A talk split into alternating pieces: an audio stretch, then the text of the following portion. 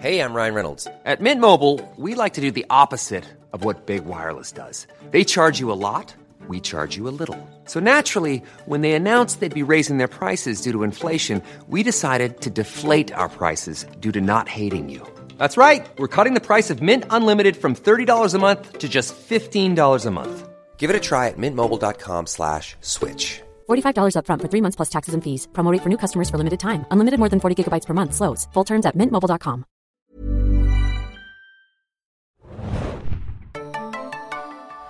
So, herzlich willkommen zum Podcast von Serienjunkies.de. Heute mit einer speziellen Interviewausgabe.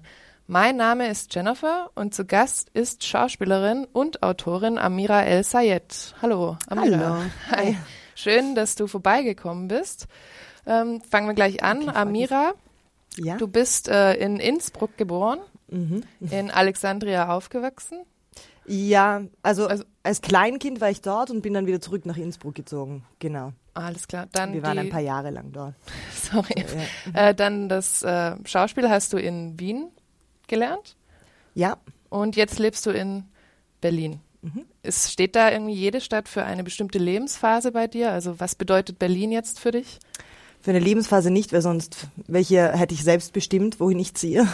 Aber ich bin, ähm, naja, nach Innsbruck bin ich zurückgezogen, weil meine Familie eben zurück musste. Ähm, nach Wien bin ich gezogen wegen einer Lebensphase, aus einer Entscheidung, weil mir Innsbruck zu wenig zu bieten hatte. Ähm, man kann in Innsbruck nicht Schauspiel studieren und es hat mich überhaupt nach, äh, in eine größere Stadt gezogen und deswegen bin ich nach Wien, Wien gezogen.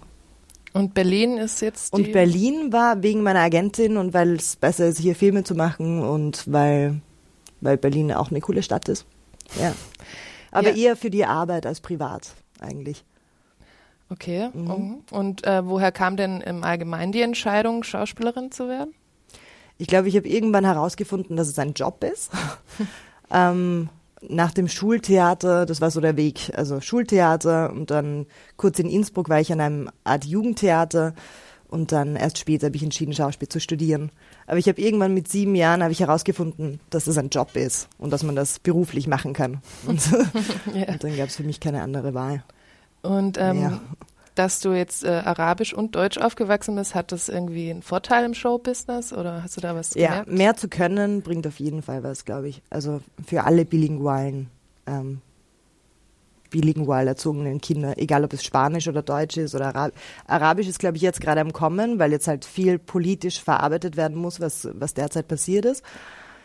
Ähm, ich sehe es als Vorteil und als Nachteil, weil du dadurch sehr viele klischeehafte Rollen zumindest angeboten bekommst, die ich dann zwar ablehnen kann, aber ja, muss man dann halt sehen. Ja, das ist bestimmt immer noch Wie ein man sich Problem. entscheidet, Ja, genau. In ähm, Tom Tickvers Film Ein Hologramm für den König Mhm. hast du ja an der Seite von Tom Hanks gespielt.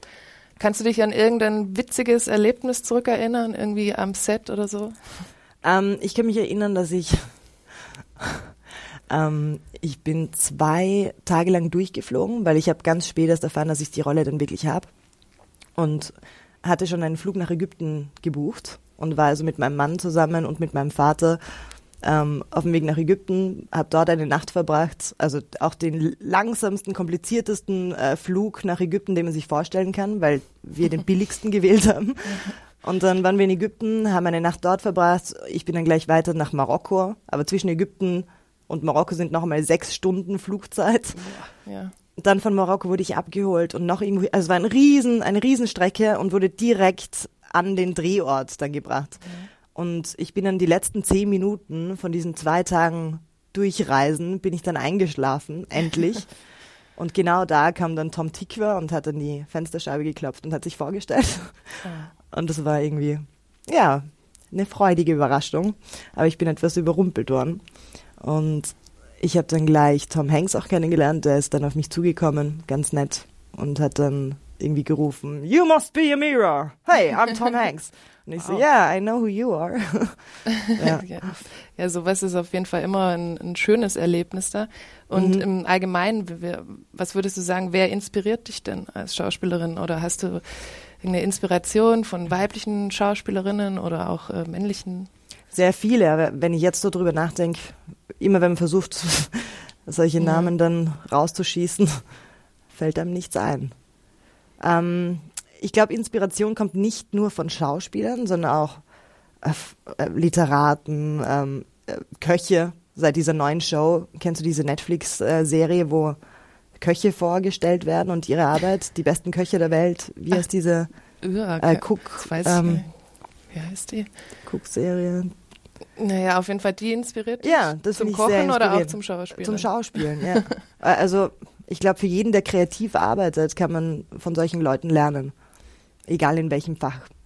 Ja, das Mhm. auf alle Fälle.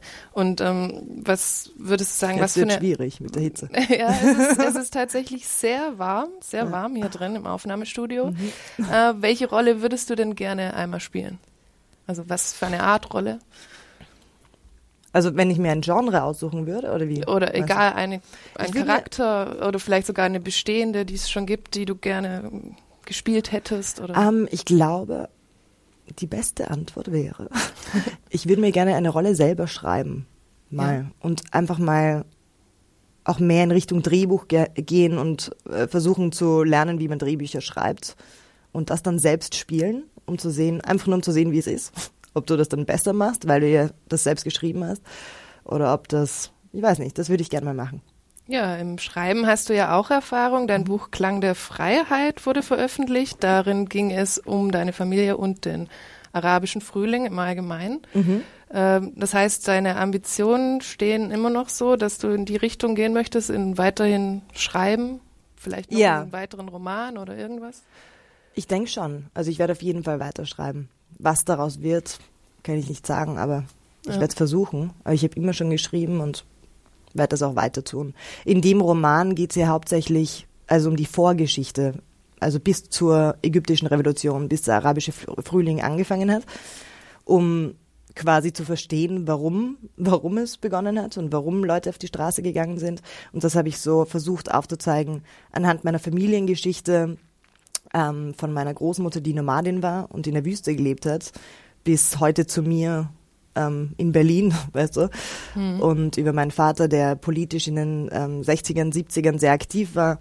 Und so habe ich halt versucht, an einer Familiengeschichte die ganze Geschichte Ägyptens in dieser Zeit, also halt in dieser Periode ähm, aufzuzeigen.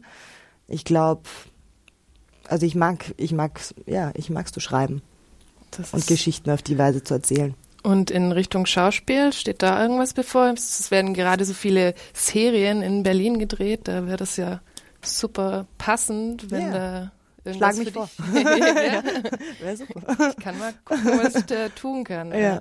Ähm, bei uns kommt gerade ein Film in Wien, ein Kino, Kinofilm raus, der heißt Hotel Rock'n'Roll und ist vom, von dem leider verstorbenen Glabocker ähm, und, und zusammen mit Michael Ostrowski geschrieben worden. Und Michael Ostrowski hat dann die Regie übernommen statt Glabocker.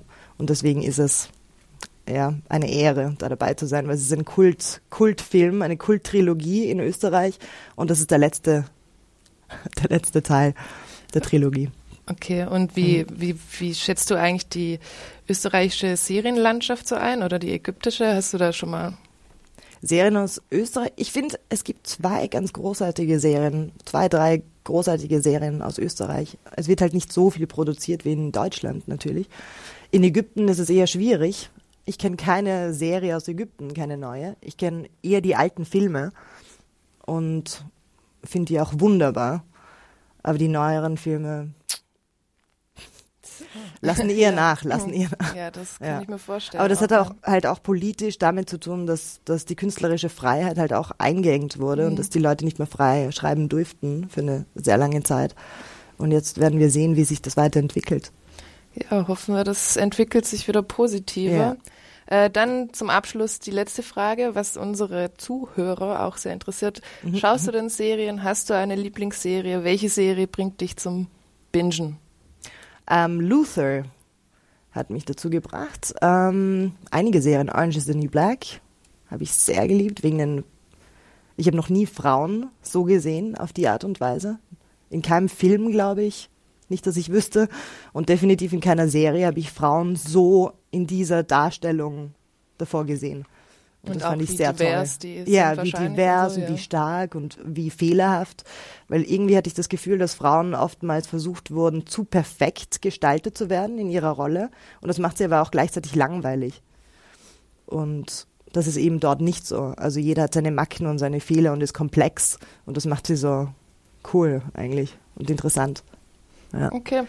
Dann. Und House of Cards. oh, ja, House of Und, Cards. und, und äh, äh, Sherlock. Sherlock. Äh, Sherlock Holmes Mhm, mit klar. Benedict Cumberbatch. Das war sehr lustig.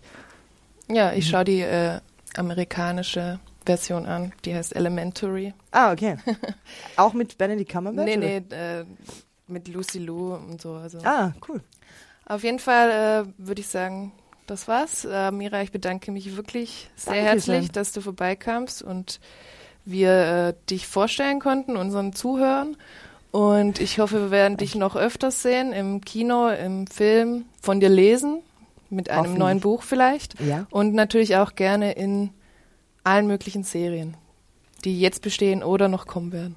Das ist So, vielen Danke. Dank, ja. Vielen Dank.